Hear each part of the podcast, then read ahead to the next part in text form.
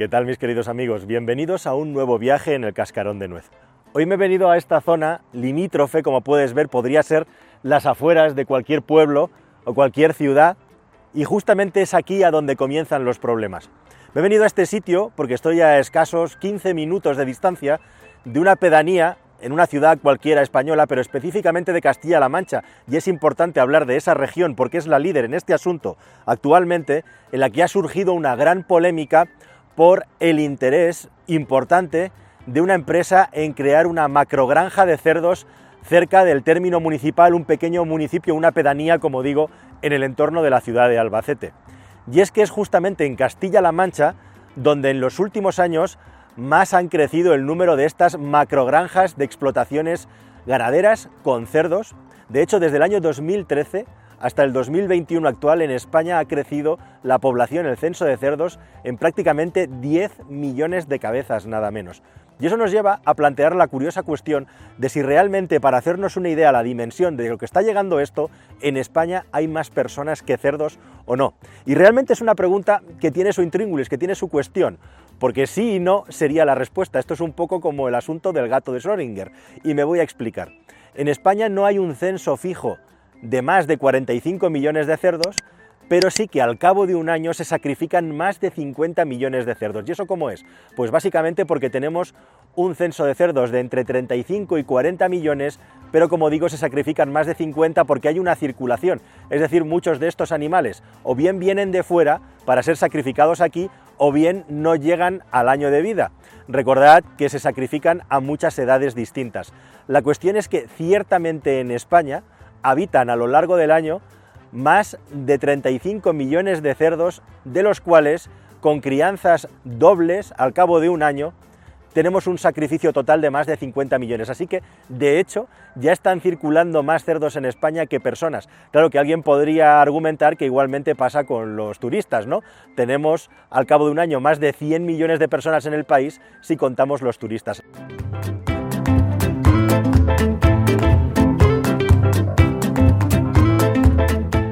Lo verdaderamente importante es que el asunto de las granjas porcinas comienza a ser un gravísimo problema medioambiental y además hay determinadas comunidades autónomas que de una manera muy llamativa están favoreciendo la llegada de estas granjas. Bueno, en primer lugar, lo más importante cuando estás en un sitio así, lo primero que notan los habitantes de un lugar es mal olor. Según a donde se monten estas granjas porcinas, el olor el olor de los excrementos llega claramente a la población, a los habitantes, y eso es una gran molestia, como digo, en función de cómo sople el viento, pero esa molestia olfativa es el menor de los problemas, entre comillas, aunque el más molesto para las personas que habitan en el lugar.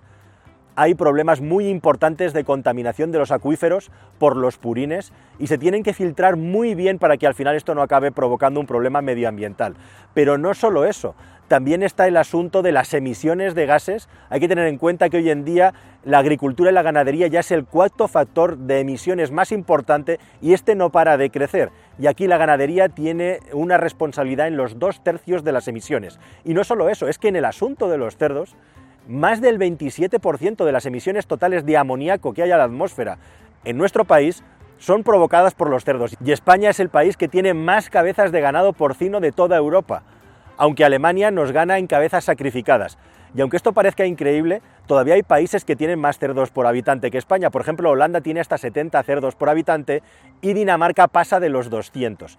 A pesar de todo, como digo, España se ha convertido en un centro macroproductor de ganadería porcina y curiosamente los españoles, que somos grandes aficionados a comer cerdo, no nos tomamos ni la mitad de todas las partes de estos animales que surgen de los mataderos. Como bien sabréis, una parte del recalentamiento de este sector está provocado por la avidez china, un grandísimo consumidor de material porcino que ha hecho que España se haya convertido en uno de los grandes países exportadores de esta carne que acaba viajando hacia China. Y no solamente eso, hay una especie de competición interior dentro del país por luchar por quién se queda con estas macroexplotaciones y a pesar del problema medioambiental que tienen, desgraciadamente cada vez son más habituales en la zona de Castilla-La Mancha y Castilla-León específicamente. Tradicionalmente en España ha habido unas explotaciones intensivas en la zona de Cataluña, en Lleida, en el límite entre Cataluña y Aragón, pero poco a poco ha ido descendiendo y además de Murcia, donde también había mucha explotación ganadera de este tipo,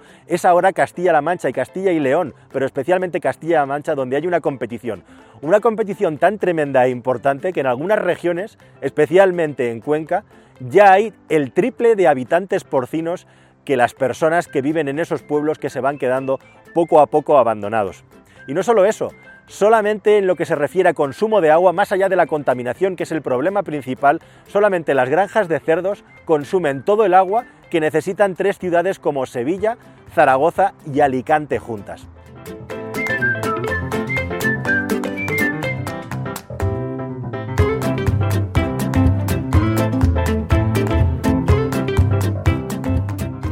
Consumo de agua es uno de los elementos más llamativos, no es solo la suma de estas ciudades, es que, para que te hagas una idea, un cerdo adulto, entre lo que necesita para vivir y todo lo que hace falta para limpiar y mantener las condiciones higiénicas, consume 15 litros de agua al día. Esto está provocando un doble factor. En algunos lugares, el agua que hace falta para beber o para el regadío se está derivando a estas explotaciones, que en algunos casos consumen más agua que la que consumen las personas y los regadíos que hay alrededor. Por ejemplo, esto está pasando de una manera intensiva en la provincia de Cuenca, en las zonas rurales cada vez más despobladas. Pero el problema del agua no es solamente de consumo intensivo, es también el tratamiento de las aguas residuales, cómo se cuelan por los acuíferos y pueden llegar a contaminarlos si no están perfectamente depuradas esas aguas, especialmente con los purines, que acaban generando nitratos que contaminan el agua que al final consumimos a través de los alimentos.